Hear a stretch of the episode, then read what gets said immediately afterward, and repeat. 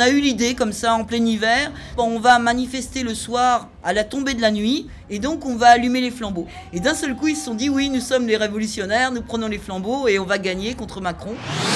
Studio solidaire à Manifiesta avec Catherine Perret et Kim Debeter. Bonsoir, euh, je suis Kim DeWitt, spécialiste euh, pension pour le PTB et j'ai l'honneur de pouvoir euh, discuter avec Catherine Perrette, euh, qui est donc membre de la direction nationale de la CGT, Confédération Générale du Travail en France, sur les pensions. Bonsoir Catherine. Bonsoir Kim. Je calcule depuis cinq ans, en fait, euh, l'écart pension mhm. entre la Belgique et la France et toute une série d'autres pays. Et on voit dans ces calculs que la France, leur pension des Français pour le même nombre d'années de travail, avec le même salaire, c'est 40% plus élevé par rapport à la Belgique. Est-ce que tu peux nous expliquer un peu comment ça se fait, cette différence? Oui, tu as tout à fait raison, hein, c'est lié à l'histoire. Euh, c'est pas venu comme ça, c'est l'histoire de mouvements sociaux euh, importants qui euh, datent d'après la Seconde Guerre mondiale en France, où euh, le parti de gauche est très fort les syndicalistes, et en particulier la CGT, euh, est très forte. Et donc on décide de créer un système de retraite qui va euh, protéger contre la pauvreté. Et on y est pas mal parvenu d'ailleurs, puisque la pauvreté en France, pour les personnes âgées, elle est deux fois inférieure à la moyenne européenne. En France, à l'origine, il y a très très peu de retraités euh, bénéficiant d'une pension, parce que la retraite qui, avant la guerre, n'est pas obligatoire. Donc les gens ne sont pas obligés de s'assurer pour leurs vieux jours. Il y en a très peu qui le sont en 1945-46. Et donc, ils ne peuvent pas vivre, quoi. Ils ne peuvent pas s'arrêter de travailler. En général, ils meurent au travail. D'ailleurs, la CGT euh, a fait une grande campagne pour dire euh, on ne veut pas la retraite pour les morts. Parce qu'effectivement, en général, quand les gens arrêtaient de travailler, ben, ils mouraient immédiatement. Donc, on invente un système qui est fondé sur des cotisations sociales qui sont prélevés sur le salaire. Plus euh, on gagne, plus on cotise. C'est le phénomène de on cotise selon ses moyens. Par contre, eh bien, on reçoit des prestations de pension selon ses besoins. Et donc, il y a un grand système de solidarité qui euh, fonde la retraite en France. C'est-à-dire que, en fait, euh, on garantit aux Français pour euh, au départ 35 euh, ans, puis 40 ans de vie active, des prestations à un niveau minimum. Et on s'arrange en France, s'il y a de plus en plus de personnes âgées, pour augmenter les recettes et pouvoir garantir le financement euh, des retraites. Donc c'est un fonctionnement qui est très solidaire et donc qui garantit d'une génération à l'autre que les gens vont vivre avec un minimum de retraite. En règle générale, on peut partir à la retraite avec euh, une pension moyenne qui euh, oscille entre 70 et 80% du salaire euh, qu'on avait quand on était à l'activité. C'est ça, c'est ça. Oui, en Belgique, c'est autour de 50, entre 50 et 60 eh Donc c'est une grosse différence. Et est-ce que j'ai bien compris que les cotisations sociales sont donc augmentées en fonction des besoins des pensionnés? Oui, c'est ça automatiquement. Alors, alors à l'origine, c'est l'objectif. L'objectif de dire il faudra augmenter les cotisations parce que les besoins seront plus importants. Donc ça, ça fonctionne pendant plusieurs décennies. Depuis euh, les différentes réformes qui ont eu lieu euh, depuis une, 25 ans, euh, c'est de moins en moins vrai parce que justement, nos gouvernements successifs veulent plafonner les cotisations empêcher de nouvelles recettes et donc baisser les dépenses. C'est l'objet, on le verra, hein, c'est l'objet de la dernière réforme qu'on a connue en France. Donc de plus en plus, on, a du mal effectivement à obtenir d'augmenter euh, les cotisations, cotisations qui sont payées euh, pour partie par les employeurs et pour partie par les salariés. Et nous, à la CGT, on dit, parce qu'on souhaite améliorer euh, le système, hein, le système dans lequel on est, on voudrait par exemple qu'il n'y ait pas une pension en France en dessous de 1200 euh, euros, ce qui n'est pas le cas aujourd'hui. On dit euh, qu'on accepterait même que les cotisations augmentent à la fois pour les salariés comme pour les employeurs. Donc c'est un vrai débat en France d'augmenter les pas recettes. De, pas de pension en dessous de 1200 euros Donc, en fait, en Belgique, euh, c'est la pension moyenne pour euh, les salariés. Mon papa, il a travaillé 42 ans, il a une pension de 1150 euros. Est-ce que tu peux euh, m'expliquer ou nous expliquer un peu plus aussi comment ça se fait que ce système a été installé? Il c'est pas juste donné comme ça, je suppose. voilà, c'est, il y a quelque chose qui a fait que ce système en Europe globalement assez avantageux hein, quand on compare. Ça vient d'où? Bah, Écoute, euh, c'est le rapport de force et c'est euh, la vie politique qui explique cette création. C'est la création de la sécurité sociale en France qui ne s'occupe pas que des retraites. Hein. La sécurité sociale en France, elle s'occupe de la santé, de la vieillesse, donc des pensions, euh, des accidents de travail et également de la famille et donc hmm. des aides pour les gens qui ont, qui ont des enfants. Et ça, c'est au lendemain de la guerre. Euh, il faut reconstruire le pays. Le Parti communiste, qui pèse, euh, qui est le premier parti euh, politique en France hein, au lendemain de la guerre et qui est au gouvernement, eh bien, décide de créer la sécurité sociale. Et, là, et là, vous m'avez dit, il y, a, y, a un certain monsieur, Ambroise Croisat, qui a joué un rôle particulier, qui vient aussi de la CGT, si j'ai bien compris.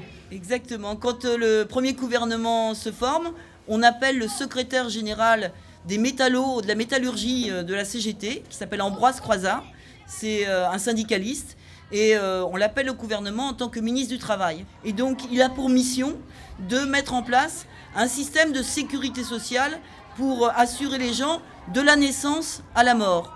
Et donc, on crée justement un système de pension qui permet de sortir progressivement les gens de la pauvreté. Donc c'est véritablement un grand monsieur, Ambroise Croizat. En plus, euh, évidemment, c'est un syndicaliste de la CGT.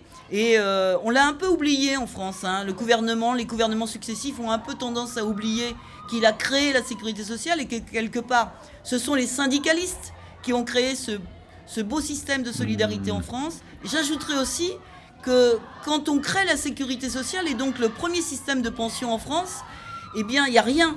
Et ce sont les militants de la CGT qui, après leurs heures de travail, le soir, reconstituent les fiches de chaque assuré social et créent, mais de leurs mains, créent les premières caisses de sécurité sociale qui sont créées en 9 mois, alors même qu'en Angleterre, par exemple, quand le système est créé, ils mettent 5 ans pour le faire.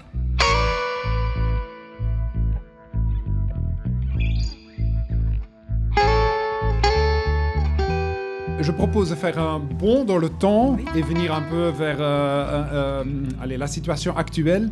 Mhm. Et en mars 2020, le président Macron, il annonce tout d'un coup que toute sa réforme, sa grande réforme des retraites, s'est suspendue. Pourquoi? Pendant, quand il arrive au pouvoir, Macron, il dit je vais faire une réforme, une réforme qui va tout bouleverser et qui va rendre la retraite plus juste pour ceux qui sont plus modestes en France, et en particulier les femmes et les jeunes.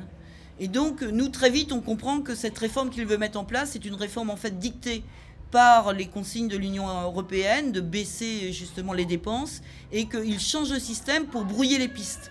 Et en fait, que l'objectif, c'est de baisser les pensions, mais de manière très forte, et de les baisser plus rapidement que lors des précédentes réformes.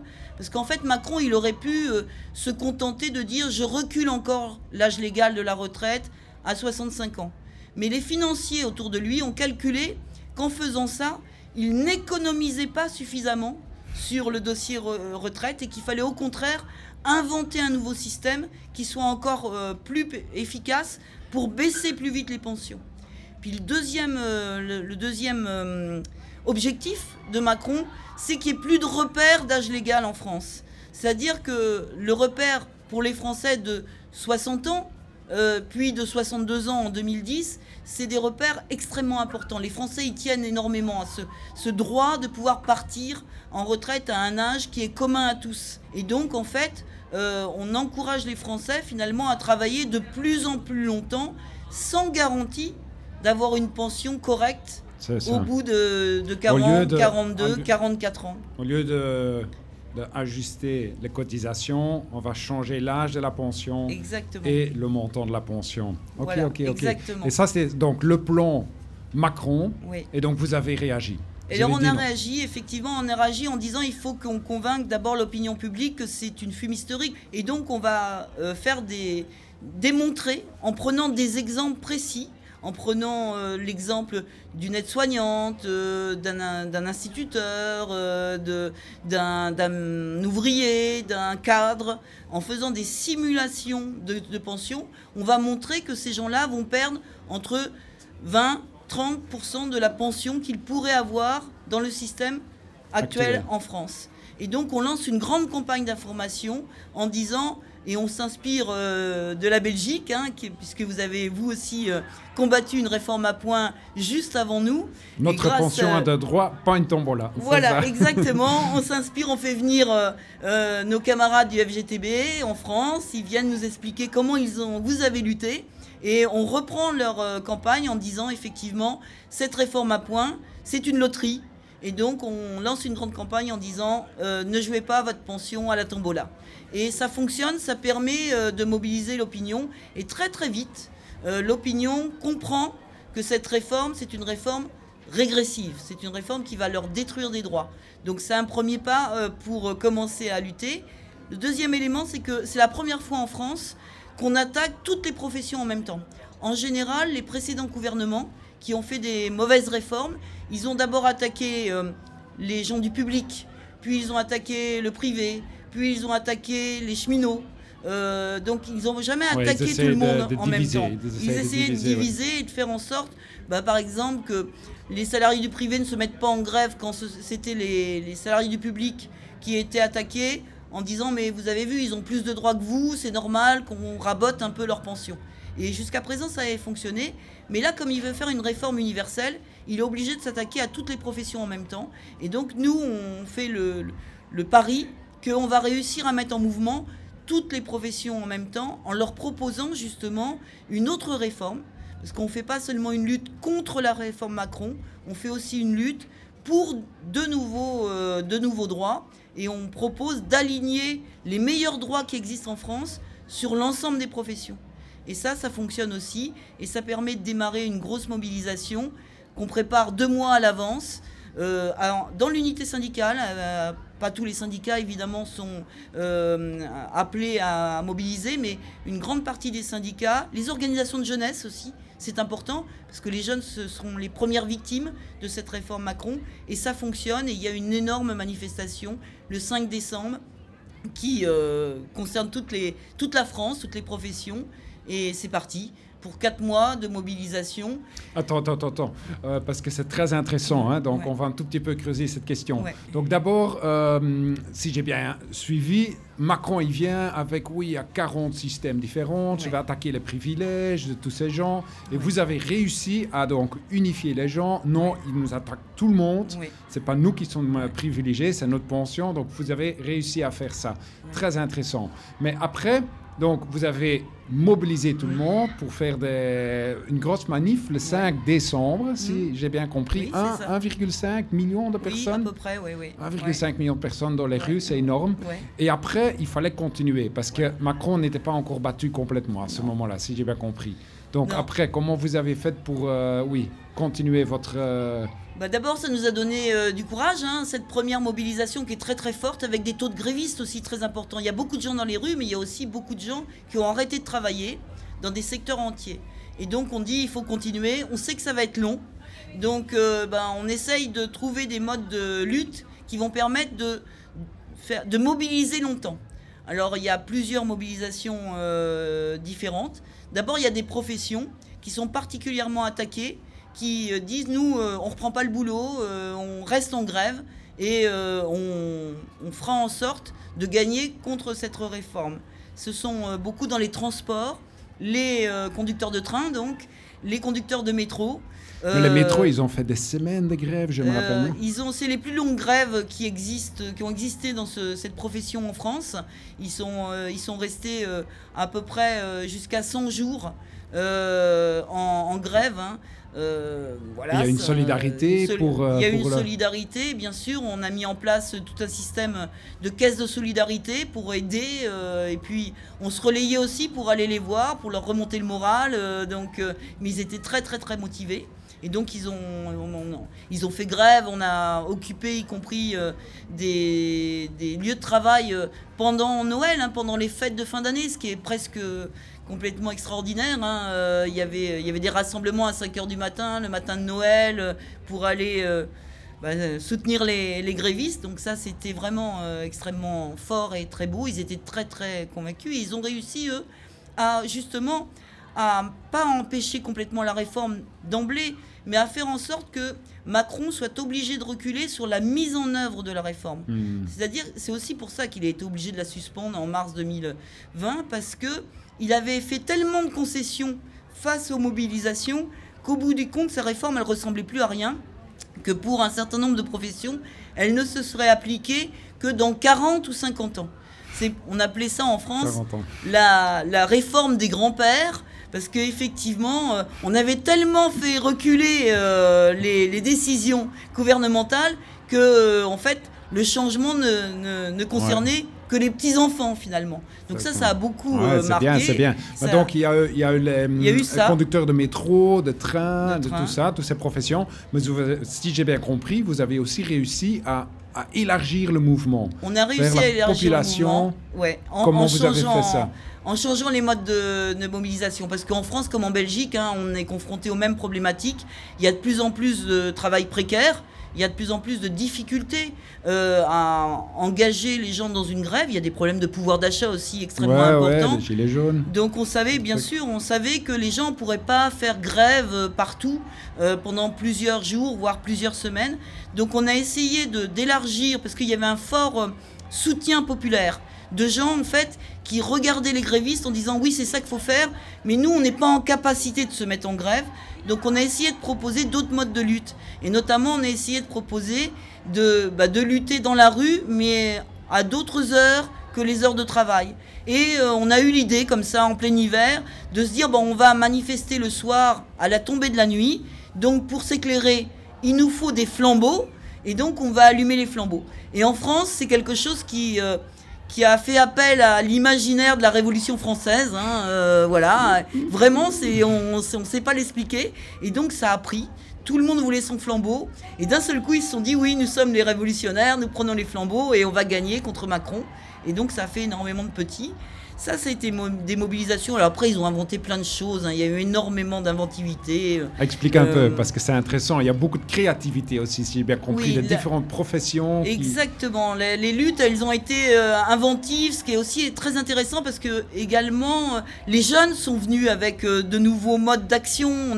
Ils nous ont un peu bousculés d'ailleurs, parce qu'on n'avait pas forcément l'habitude. On avait un peu l'habitude de dire grève, manifestation, etc. Eux, ils ont fait des choses un peu, un peu différentes.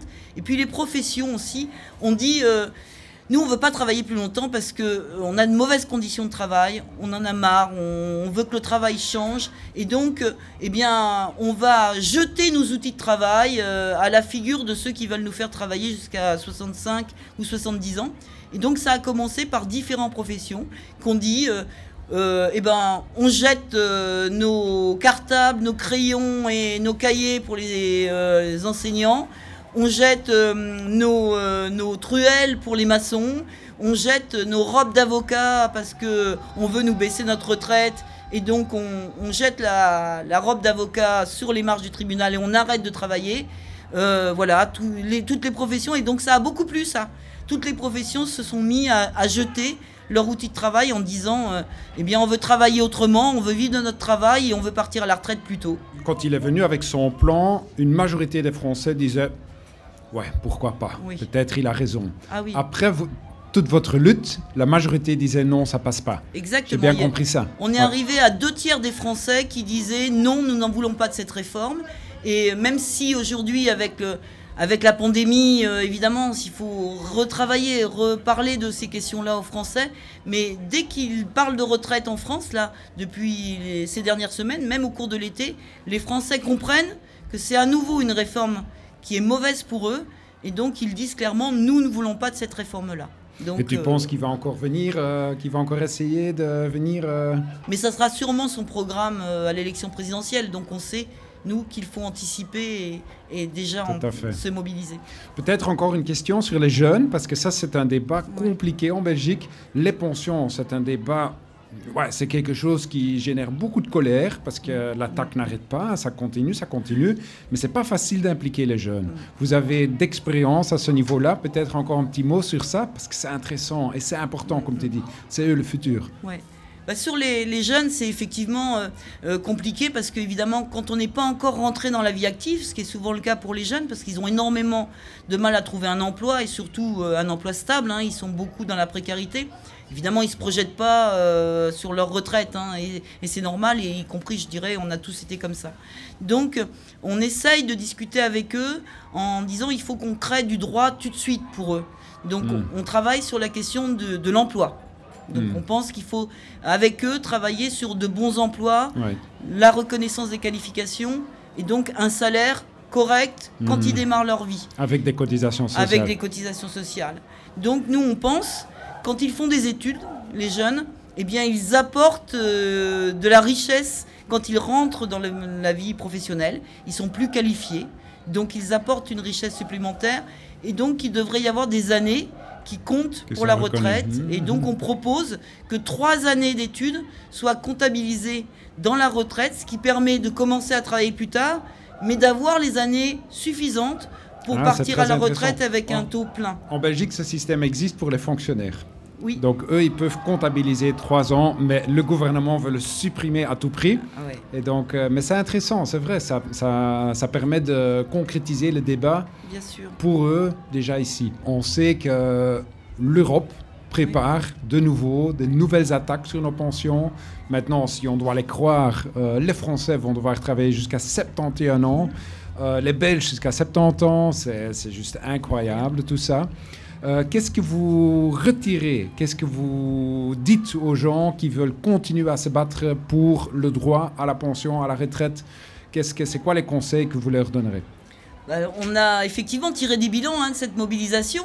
Euh, d'abord, ça a renforcé euh, la CGT et ça a renforcé les syndicats en général, parce que les gens sont aperçus aussi que pour gagner contre une telle réforme, il fallait être organisé, qu'il fallait euh, être dans le collectif, qu'il fallait euh, s'organiser aussi sur son lieu de travail, parce que sinon, euh, bah, ça ne fonctionne pas.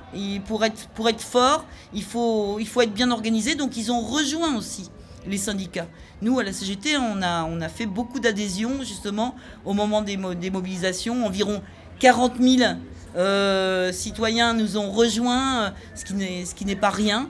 Euh, dans une lutte comme celle-là. On, est le plus grand syndicat en nombre d'adhérents, mais ça a encore renforcé euh, nos, adhérents. Puis sont, sont venus aussi de nouvelles professions. Donc c'est intéressant, et notamment parmi elles, des jeunes qui ont, par exemple, qui n'ont même pas de contrat de travail et euh, qui font du, des livraisons de pizza, par exemple, à vélo et qui sont particulièrement exploités qui sont licenciés d'un coup de SMS. Et eux, ils ont commencé, ils n'étaient pas du tout organisés. Et eux, ils nous ont regardé dans la réforme de la retraite, ils ont commencé à se dire, mais nous, on n'a même pas de contrat de travail, donc on n'aura pas de retraite du tout. Donc peut-être il faut qu'on s'organise. On, maintenant, on crée beaucoup, beaucoup de syndicats en France avec ces jeunes-là. Et donc c'est vraiment intéressant parce que voilà, c'est l'avenir, la jeunesse, c'est l'avenir du syndicalisme. Euh, et vraiment, c'est très important. Et puis, on, on est sorti d'une période, justement avec les Gilets jaunes, où on disait mais c'est plus la peine d'être syndiqué, c'est plus la peine de s'organiser, on peut, on peut revendiquer comme ça euh, sans, tout seul, individuellement. Et donc le mouvement des retraites, il a bougé un petit peu les choses. il, a, mhm. il, a, fait comprendre qu'effectivement non. Pour, euh, pour gagner des, des, choses, gros combats il comme fallait, ça. Euh, des gros combats comme ça, il fallait être derrière et avec un syndicat et un syndicat combatif. on a aussi tiré des leçons sur l'unité syndicale, parce qu'on pense qu'effectivement, pour mobiliser comme ça, il faut être le plus uni possible.